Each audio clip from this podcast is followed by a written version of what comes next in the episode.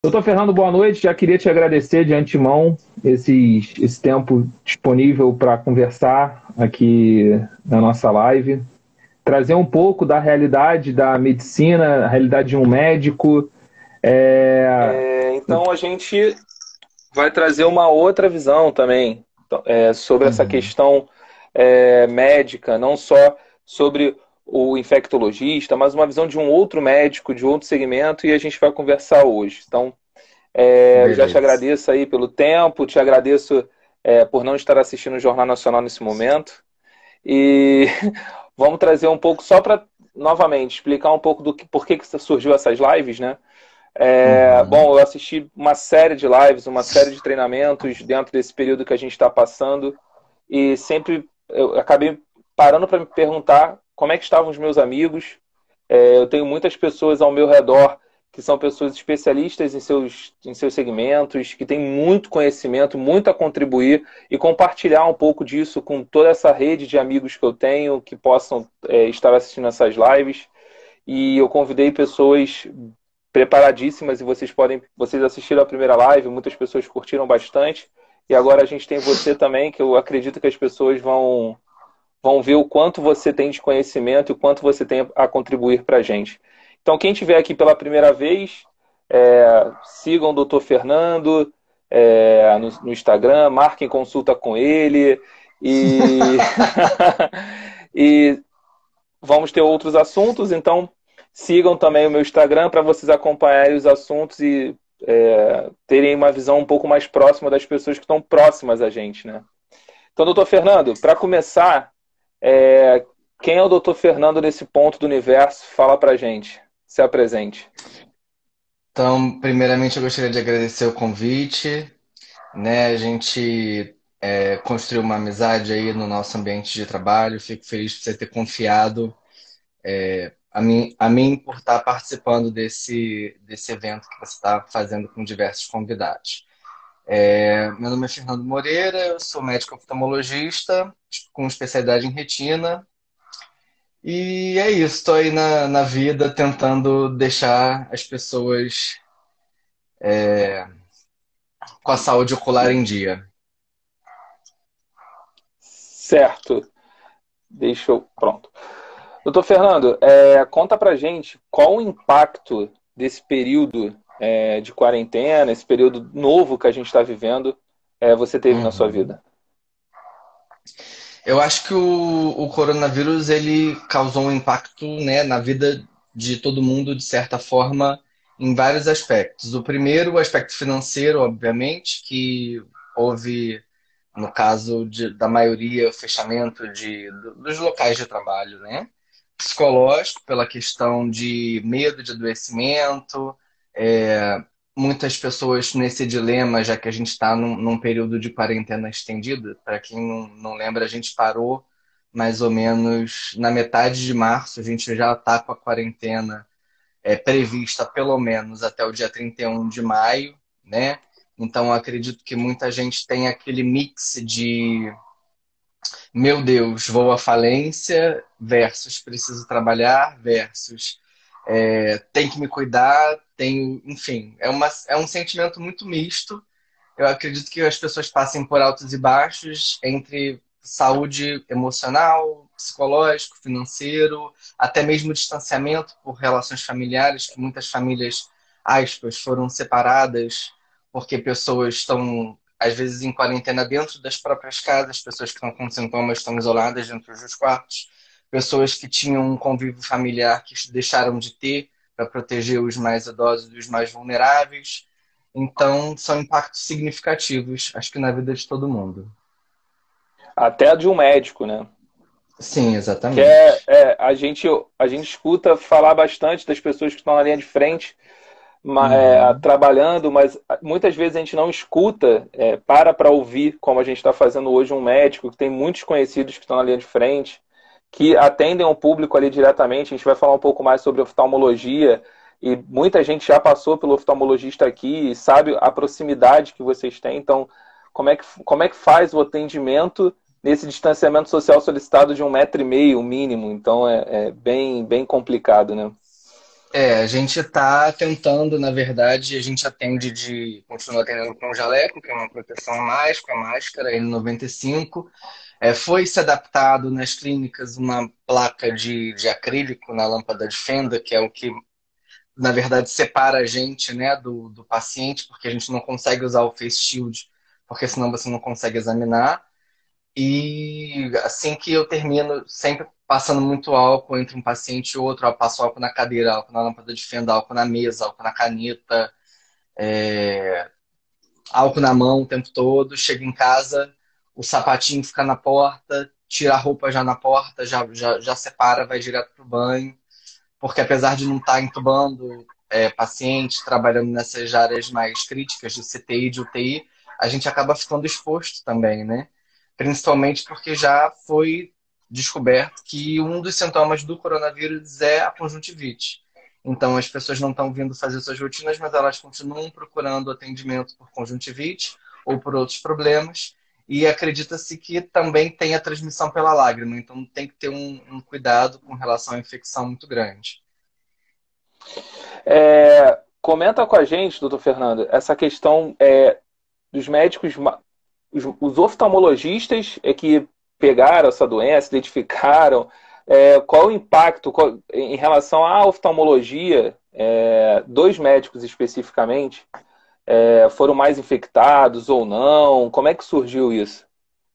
É, na verdade, um dos, uma das especialidades que tiveram maior índice de infecção foram os oftalmologistas pelo quesito da proximidade.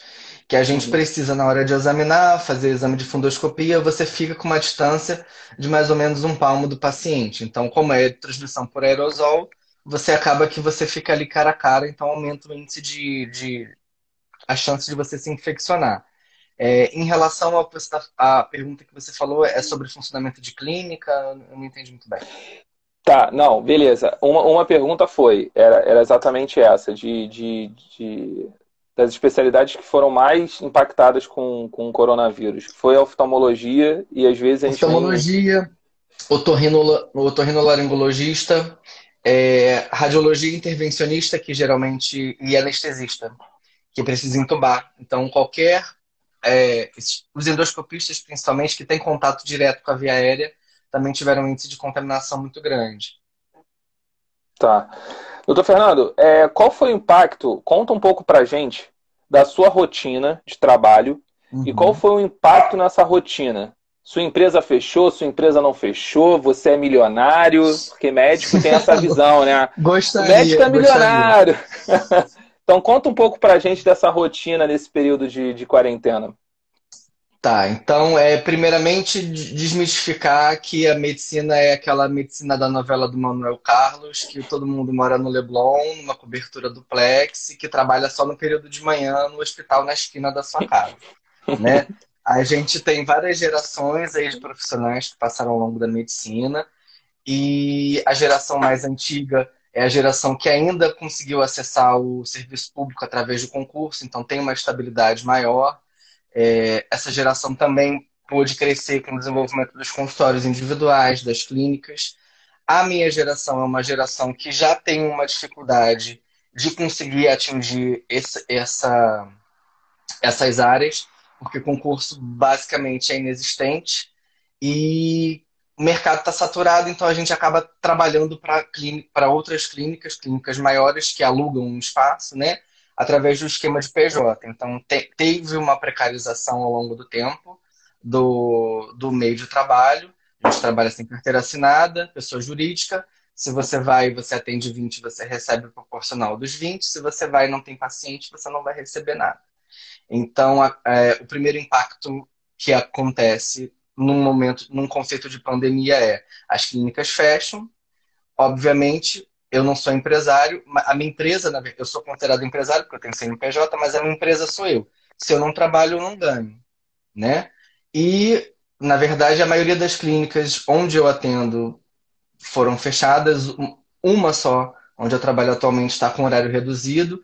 Eles tinham aproximadamente cinco consultórios, a gente está trabalhando com dois médicos por dia, com agenda de 30 em 30 minutos, mas com uma demanda muito reduzida, basicamente para atender essas questões de, de emergência de paciente que tem doenças crônicas oculares que precisam de acompanhamento. Então, o impacto financeiro individual, nesse caso, é muito grande. Impacto empresarial, para mim, não tem, porque eu não sou dono de empresa. Tá. É, doutor Fernando, então sobrou tempo para você, né? Depois Sobrou. que você. e o que, que você fez de diferente? O que, que você fez nessa, nessa, nesse período de rotina? O que, que você mudou? Cozinhando bastante? É, eu acho que, que, que no, nos primeiros dias de quarentena a gente tem, tem aquela energia. Em, você sofre uma carga elétrica e com aquela chuva de live, de, de metas, você começa a se cobrar ser produtivo.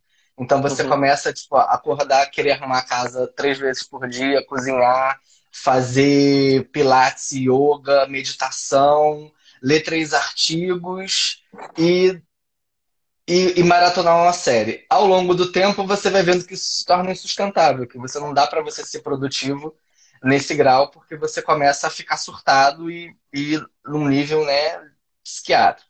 Então, é, depois que eu aceitei que eu não preciso ser extremamente produtivo, que eu tenho direito a ter medo de estar, é, de me sentir angustiado, de estar é, trancado dentro de casa, a gente basicamente é, tenta dividir. Eu tenho investido na parte de, de cozinha, que é uma parte que eu gosto, então me distrai cozinhar, eu procuro receita, eu tento fazer alguma coisa diferente todo dia.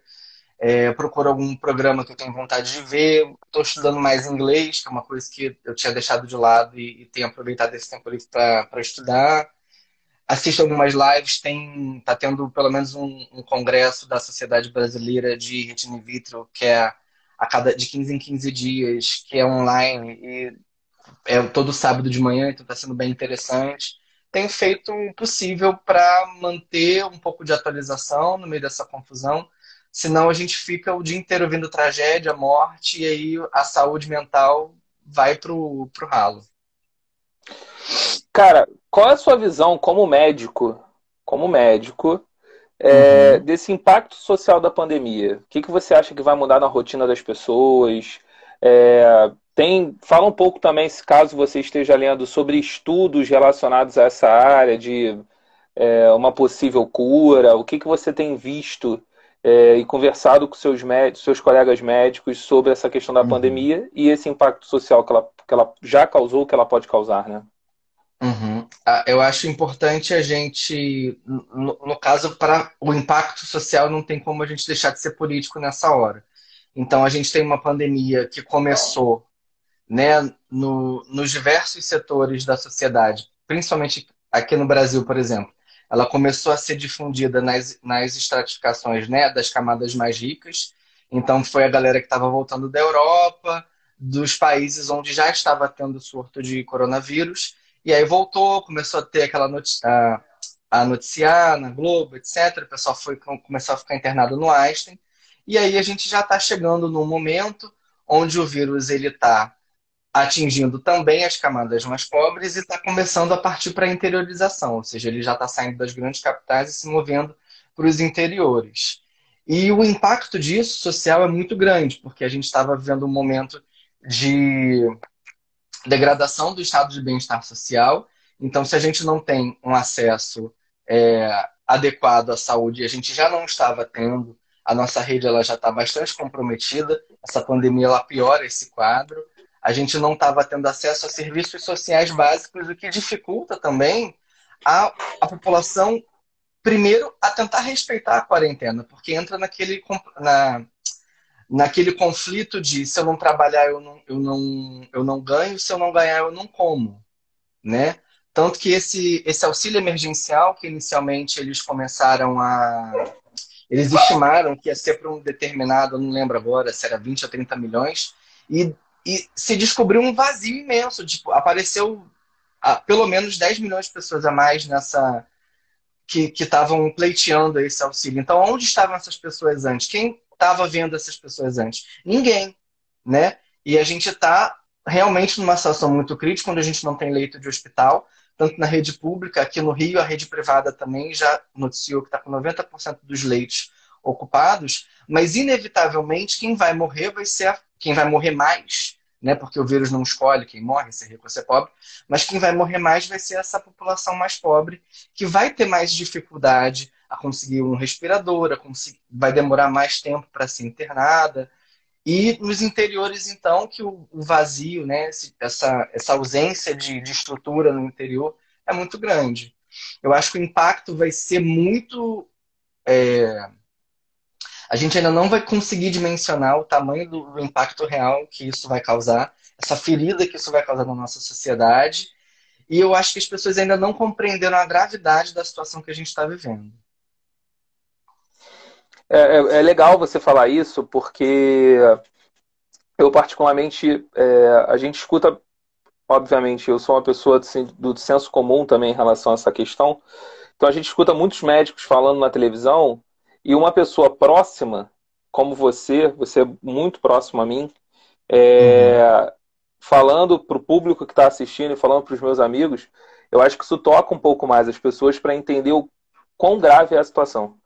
Então, é, é, difícil a gente não comentar sobre política. É, é, a segunda live, eu acredito que todas a gente vá falar sobre, sobre um pouco desse lado político, é, porque uhum. de fato é, é, importante entender esse momento. E mas é, é muito legal ter a visão de um médico, ter uma visão de uma pessoa que trata a medicina com outro olhar, como você faz. Então, é porque a, Desculpa, é, a, grande discussão que tá, a grande discussão que está que tá sendo né, dessa polarização é o povo que defende a saúde versus o povo que, ah, mas e a economia? A gente está numa situação que é inédita no mundo. Todo mundo está preocupado com a saúde, todo mundo também está preocupado com a economia. Mas não é hora de você falar, ah, você obrigar pessoas a saírem de casa para ir trabalhar sabendo que se essa pessoa ficar doente, ela vai contaminar, sei lá, mas quantas outras pessoas dentro de casa. Tá na hora, o governo tem que, infelizmente, assumir essa conta e falar, olha, a gente vai gastar, porque a gente precisa que vocês fiquem em casa, e aí depois a, conta vai chegar, e vai chegar para todo mundo. Como que a gente vai pagar essa conta, a gente não sabe. Mas a prioridade é que vocês fiquem nas suas casas. E não é isso que está acontecendo, né? Se você for na rua, quando a gente vai na rua para ir num supermercado, você vê que as filas nos bancos estão imensas, as aglomerações estão absurdas. As pessoas elas botam, elas têm a sensação de que elas botam uma máscara, saem na rua, elas estão imunes ao vírus. E na verdade elas não estão. Doutor Fernando, eu queria que você comentasse esse ponto. É... Primeiro, todas as medidas que a gente precisa fazer, elas são importantes. Você concorda com essas medidas de máscara, álcool em gel, isolamento social? Você acha que é isso que vai salvar vidas de fato? E uma questão médica, essa questão da máscara. Se você puder só comentar como coloca rapidamente, é interessante uhum. também. É, conforme eu falei, é uma situação inédita e a única coisa que tem comprovado sucesso é você afastar pessoas, evitar aglomerações, o isolamento social é o que vai diminuir o ritmo de contágio, porque contagiar, todo mundo eventualmente vai ter contato. Porque a questão não dá para ficar todo mundo trancado o resto do ano em casa.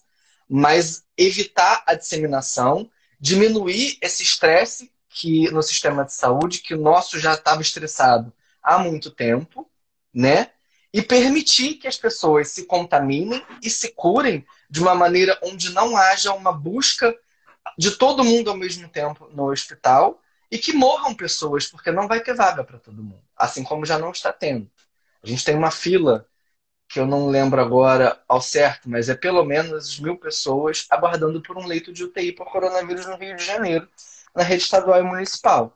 Em relação à máscara, que você perguntou, a máscara, no momento em que você bota ela no rosto, você não pode mais tocar na máscara. Se você tocar na parte externa, você está se contaminando, ou você está contaminando a sua própria máscara. Então colocou, se for precisar mexer na máscara, tem que lavar a mão, ou com água e sabão, ou com álcool, tentar ajustar de forma que você toque o menos possível, depois lavar a mão posteriormente, novamente. O que a gente vê na rua é pessoal com máscara pendurada na orelha, nariz do lado de fora, máscara no queixo. Isso não adianta. Tá. É, vamos, vamos evoluir para um ponto que é um ponto que hoje se fala muito, que é a questão da telemedicina. Uhum. É, e aí eu já vou encaixar para você falar também sobre o futuro da medicina. Então, uhum. telemedicina funciona? É o caminho ou não funciona? Então, a, a telemedicina ela já é uma, uma coisa que já funciona em alguns outros países. É, na verdade, eles discutem, eles fazem até uma diferenciação entre telemedicina e uso de inteligência artificial, que, por exemplo, no caso da oftalmologia, eu vou citar o exemplo de algumas realidades que eu não conheço pessoalmente, mas que eu já ouvi é, pessoas que, que estavam lá comentando. Então, você tem aquela cidadezinha é, no interior do Canadá de 4 mil habitantes que fica ali na beirinha do fiord, colada no iceberg. Então, aquela cidade ela não tem um grande hospital, ela vai ter no máximo um posto básico de saúde, no máximo. Então, o que, que você faz? Você vai pegar um técnico ou um enfermeiro ou alguma pessoa que ela vai ser treinada no caso da oftalmologia, tá? Que eu estou dizendo. Tá. Por exemplo, screening de retinopatia diabética.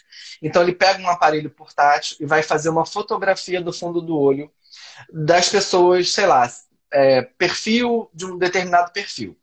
Aí essa foto ela vai para um grande centro ou para a metrópole mais próxima, onde o médico ele vai avaliar e vai falar: esse, esse, esse paciente vai precisar de uma consulta, e aí eles vão pegar esses pacientes, botar num avião, sei lá qual é o meio de transporte que eles vão ter, e trazer para o uhum. hospital para essa pessoa passar por uma consulta, ou isso no caso da telemedicina. Ou no caso da inteligência artificial, que já está sendo estudado no, caso de, do NHS, que é o Sistema de Saúde, Único de Saúde de Londres, é um é, software por um algoritmo ele mesmo avalia essas imagens e ele já dispara mensagens das pessoas que precisam de uma avaliação. Entendeu? Entendi. Então, tem é, diversas formas de você fazer telemedicina, de você botar pessoas que, teoricamente, não teriam a oportunidade de ter contato com o médico, com o médico. Não necessariamente precisa ser através de uma videochamada de eu, como estou fazendo agora com você. Às vezes pode ser alguma informação via telefone. Então tem que ter toda uma estrutura montada onde essa pessoa ela vai ter acesso primeiro a um sistema básico de saúde, eles vão seguir um protocolo e à medida onde eles não conseguem resolver esse problema, eles vão transferir essa pessoa para um centro secundário, terciário ou quaternário de saúde. O problema aqui do Brasil é que a gente não tem essa estrutura. Estava tendo uma disputa muito grande de relação de conselhos, se aprovava ou se não aprovava, porque existe uma, uma pressão de plano de saúde para aprovar a telemedicina porque barateia custo, né? Sim. E a gente sabe que é, como é que eu posso dizer sem ser tão polêmico? O problema Tem o problema, dessa, o problema de, de, de você aprovar uma coisa sem muitas diretrizes é que você não vai ter a garantia de que esse protocolo seja seguido da maneira correta e essa pessoa vai acabar sendo, recebendo o tratamento correto, né? Sim. E a questão da pandemia acabou de botar esse diálogo abaixo. A telemedicina entrou meio que aí por goela abaixo. A gente tem planos atendendo é, via telefone ou via é, é, câmera, essas coisas, mas é importante que uhum. a gente saiba que, dependendo do que está sendo tratado, a gente não tem como substituir a presença né, do médico.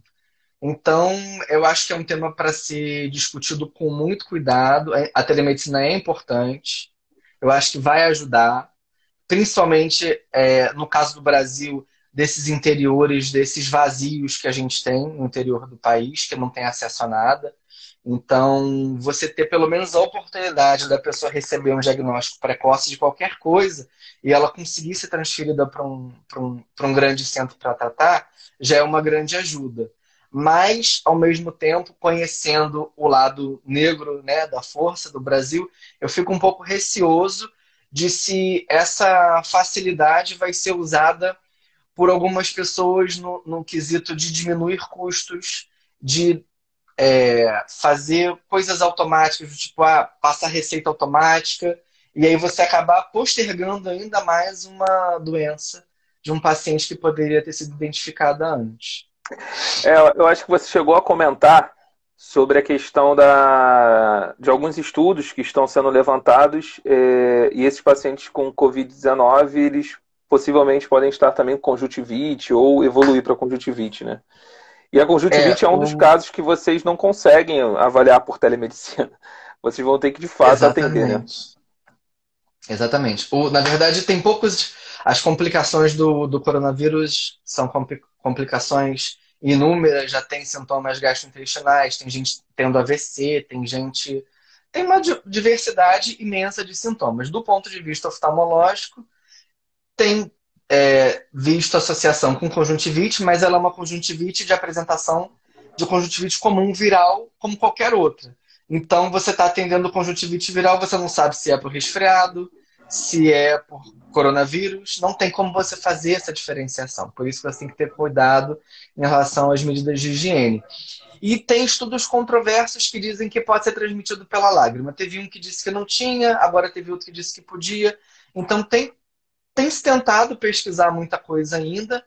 E a gente não vai. Acho que tem um caminho ainda pela frente aí. Esse ano, o segundo semestre, eu acredito que seja é, menos complicado, mas eu acho que a gente ainda vai ter alguns percalços em relação a esses casos, porque é uma doença completamente nova.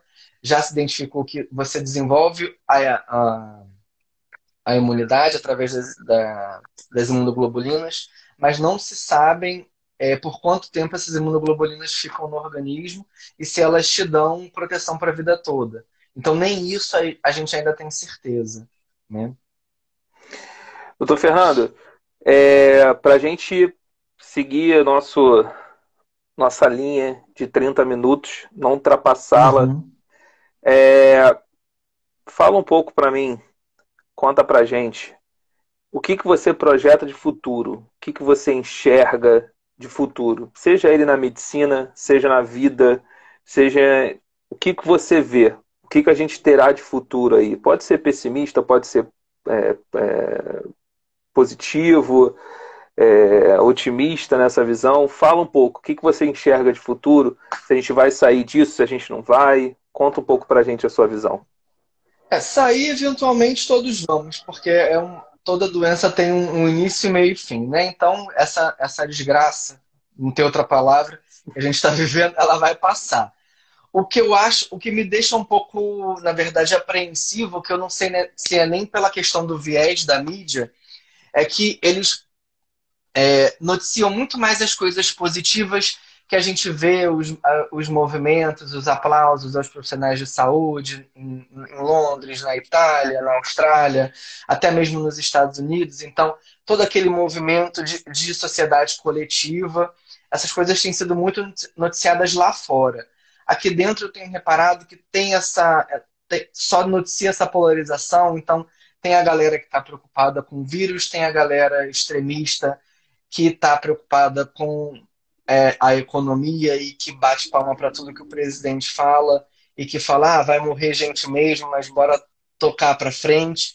Então, é, eu fico um pouco confuso para saber em que estágio a gente está. Eu acho que tem muita coisa bonita acontecendo, muita campanha legal para ajudar principalmente as populações carentes. Teve uma campanha recente agora de lives para arrecadar cestas básicas para as mães solteiras da favela, que são as, o segmento que está sendo mais prejudicado, que são mulheres negras, pobres, com filhos que não têm, que são a única fonte de renda na família e que não estão podendo trabalhar, não estão podendo dar sustento nas suas casas.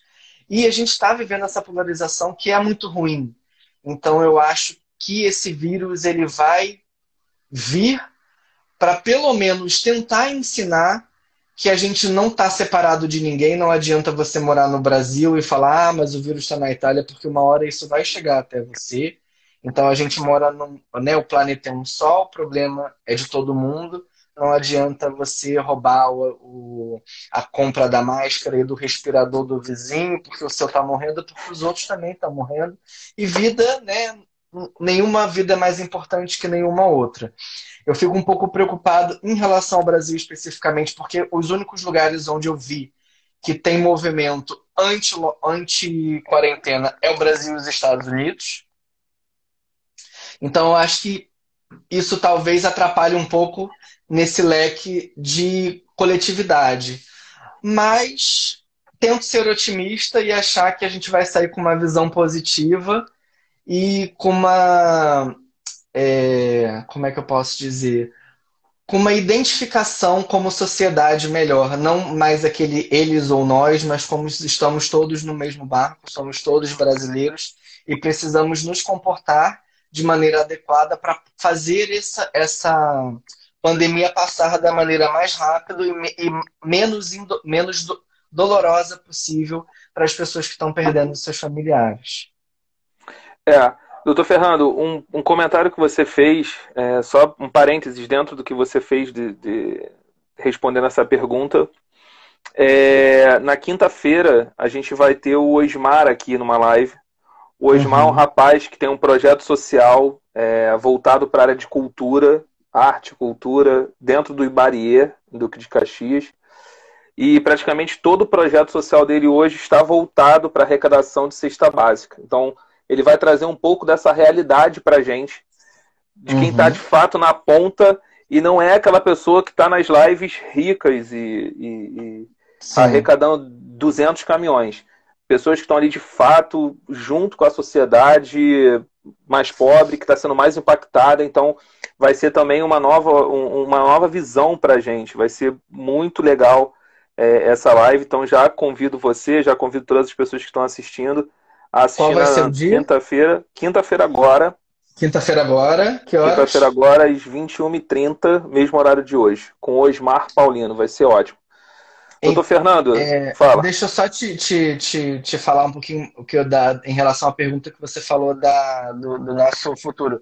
Eu acho importante Sim. também porque a gente está vendo aí que estão tendo é, pessoas que estão se aproveitando dessa desse momento de, de instabilidade, né, que as pessoas estão preocupadas com vírus, com sobrevivência, para passar algumas propostas é, polêmicas no Congresso. Então a gente tem que ficar atento porque estão tentando é, passar propostas para é, permitir que fazendeiro aproprie terra indígena, uma série de coisas que não deveriam estar sendo pensadas agora e sim o, o bem-estar da população.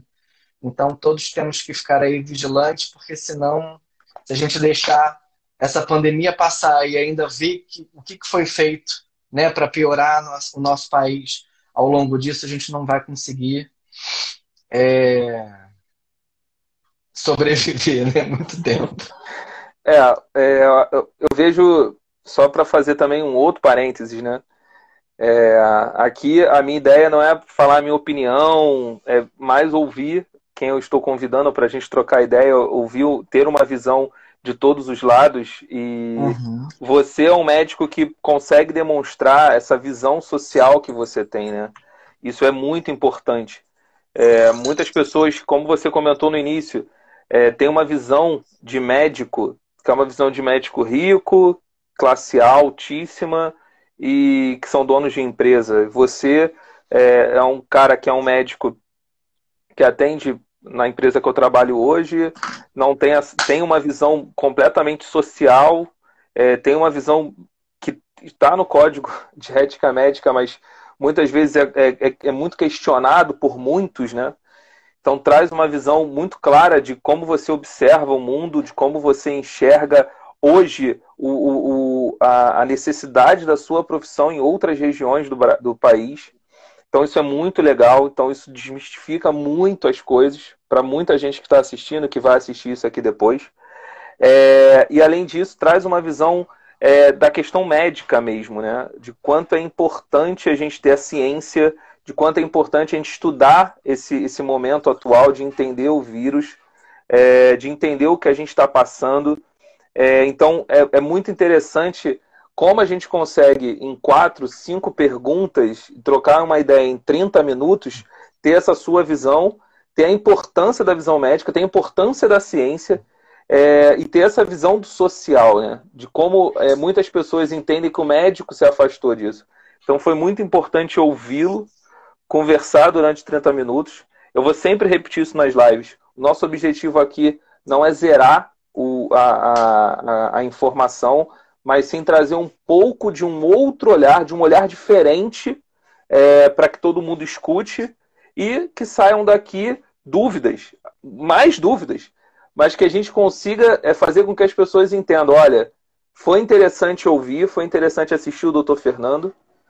Então, queria muito te agradecer, cara, porque eu acredito que é, você conseguiu dar um olhar muito forte da medicina, mas ao mesmo tempo um olhar humano, que muitas vezes é, se dissocia para muitas pessoas. E às vezes é, e, e, isso não tem que acontecer, né? Isso não tem que, que existir.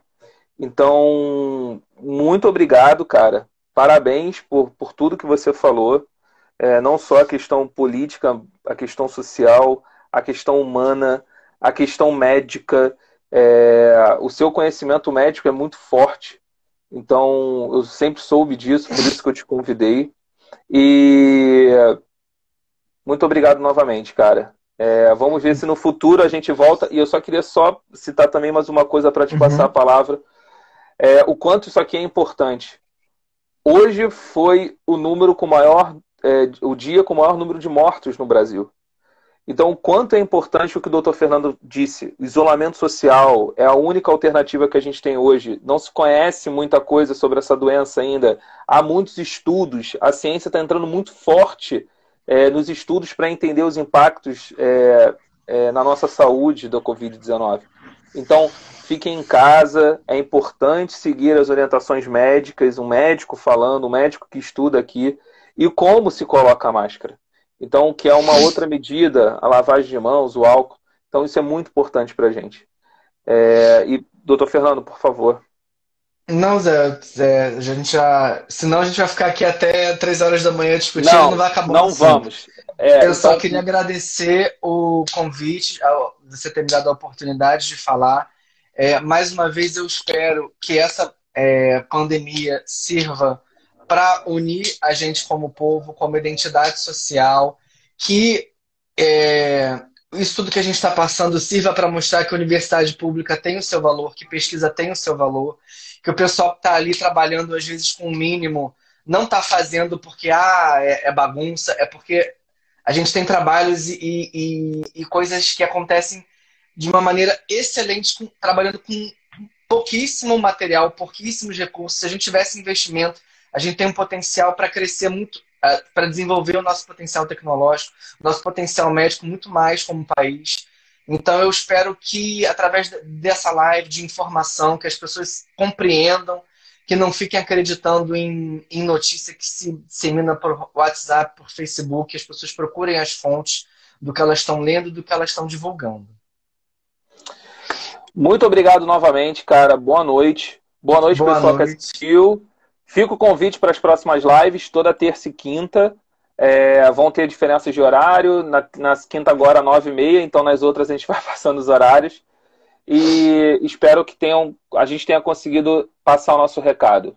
A importância da, da, do conhecimento. E sigam o doutor Fernando. Agendem consulta com o doutor Fernando. é Só um depois médico... da pandemia, por favor. é, por... e marquem lá na Lana. Se não tiver necessidade, fiquem em casa. Depois a gente abre uma agenda na Lana especial. Todo mundo vai ser atendido. Vai ser maravilhoso. Gente, boa noite. E podem ter certeza que isso vai passar, a gente só não sabe o tempo, mas vai passar e todo mundo vai ficar bem. Tchau, tchau.